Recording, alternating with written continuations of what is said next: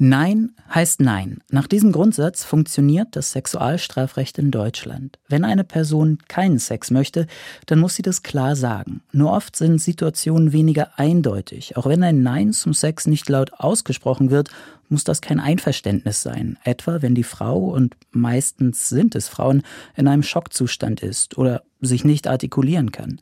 Manche Juristinnen und Juristen befürworten daher das Prinzip nur Ja heißt Ja. In Spanien oder Schweden wird es schon angewendet. Um freiwilligen oder unfreiwilligen Sex, darum geht es in der ARD-Serie 37 Sekunden, die ab morgen in der ARD-Mediathek zu sehen ist. Julia Penner ist eine Autorin der Serie. Hallo, Frau Penner. Hallo. Es geht in Ihrer Serie um genau das, um ein Nein, das nicht als Nein verstanden wird. Ist diese Serie ein Beitrag zur gerade erwähnten Debatte?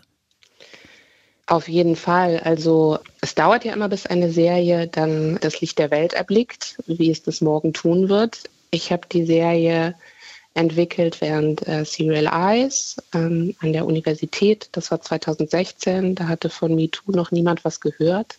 Dementsprechend war auch die Begeisterung der doch auch vorwiegend männlichen Dozenten und die Fragestellung, wann Sex eine Vergewaltigung wird, hat nicht zu Begeisterungsstürmen äh, geführt. Und ein halbes Jahr später durch MeToo kam dann äh, das Ganze ins Laufen. Also es war von Anfang an gedacht, diese Frage zu stellen und sich damit auseinanderzusetzen. Hm. Was ist Ihre Haltung? Sollte Deutschland sich dem schwedischen oder spanischen Recht anpassen, also aktive Zustimmung per Gesetz festlegen? Puh, das ist eine gute Frage. Also was wir in der Serie auch versucht haben und was ich glaube wichtig finde, ist, dass wir lernen, über Intimität zu kommunizieren und dass wir in Beziehungen, es ist halt so schwer, wenn Gefühle mit im Spiel sind. Und ich kenne das auch, wenn mein Partner Sex haben will und ich will gerade nicht. Es ist so schwer, dem anderen das zu sagen, weil es den anderen natürlich kränkt. Hm. Und wie gehen wir mit diesen Situationen um? Und vor allen Dingen, wie gehen wir mit, weil MeToo hat ja auch eine ganz klare Machtkomponente. Wie verändern wir das Machtgefälle in wirtschaftlichen Zusammenhängen zwischen Männern und Frauen? Das heißt, Sie verstehen Ihren Film, also wenn ich das so interpretiere, eher als ein Aspekt in einer fortlaufenden Debatte sozusagen, die die Gesellschaft gerade führt. Auf jeden Fall. Und wir wollen mit der Serie eine Frage stellen und am besten dazu anregen, dass Menschen ins Gespräch darüber kommen. Ich will keine Antworten geben. Ich will mhm. Fragen stellen und Perspektiven aufzeigen. Wie fühlt sich das an? Wie fühlt sich das wirklich an? Vielleicht Schauen wir mal auf die Serie und sortieren einmal ganz kurz die doch komplexe Figurenkonstellation. Ich versuch's mal. Die Protagonistin heißt Clara. Sie ist Mitte 30. Ihr Vater, vielleicht Mitte 50, hat eine geheime Affäre mit einer Freundin seiner Tochter. Claras Vater soll das Nein ihrer Freundin nicht als Nein akzeptiert oder vielleicht auch nur verstanden haben. Es geht also um eine Vergewaltigung, aber die Sache ist, wie wir es gerade schon angedeutet haben, dann doch nicht ganz eindeutig. Stimmt das in etwa habe ich da den Punkt richtig zusammengefasst? Ja, dazu sollte man noch erwähnen, dass äh, der Vater der Protagonistin ein erfolgreicher Musiker ist und ein sehr angesehener Musiker, also so wie Westernhagen Grönemeyer, also auch als moralische Instanz gilt.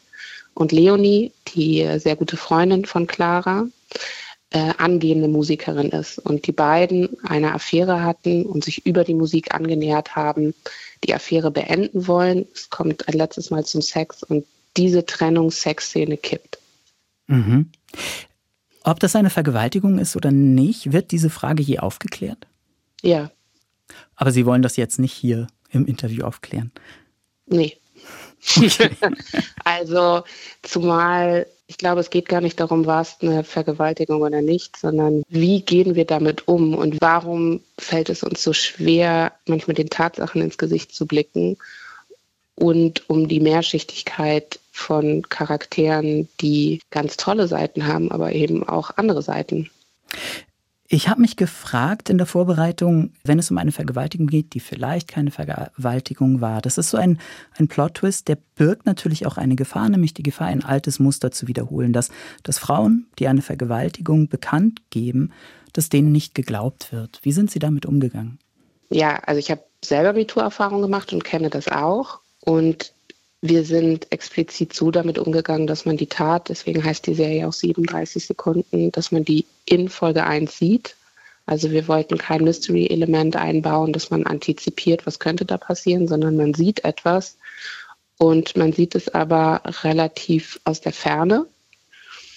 Und dann geht es darum, wie haben die einzelnen Personen das wahrgenommen. Und dass Menschen, denen sowas passiert ist, dass denen oft nicht geglaubt wird, sieht man ja heutzutage auch wieder.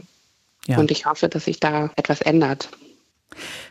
Das Sujet der Serie ist ja nicht ganz neu. Es gibt Filme wie Alles ist gut oder Nichts, was uns passiert und auch die arbeiten mit dieser gerade erwähnten Unschärfe, dass man nicht genau einordnen kann, was genau passiert ist. Was fügt Ihre Serie dieser Diskussion noch hinzu? Ich würde sagen, ähm, es ist in erster Linie, also ich wehre mich auch gegen Genrebegriffe wie eine MeToo-Serie. Also ich habe noch nicht äh, mitgeschnitten, dass es ein MeToo-Genre gibt, sondern es ist wie so, okay, es gibt Frauenliteratur, gibt es auch Männerliteratur, wusste mhm. ich nicht, habe ich nicht mitbekommen. Und ich würde sagen, dass es ein Familiendrama ist und wir stellen das System Familie in Frage. Also warum ist es für Clara so schwer, ihren Vater in einem anderen Licht zu sehen? Es geht um Loyalität und was ganz, ganz wichtig ist, ist, dass es eine unterhaltsame Serie ist und vor allen Dingen eine sehr sinnliche Serie.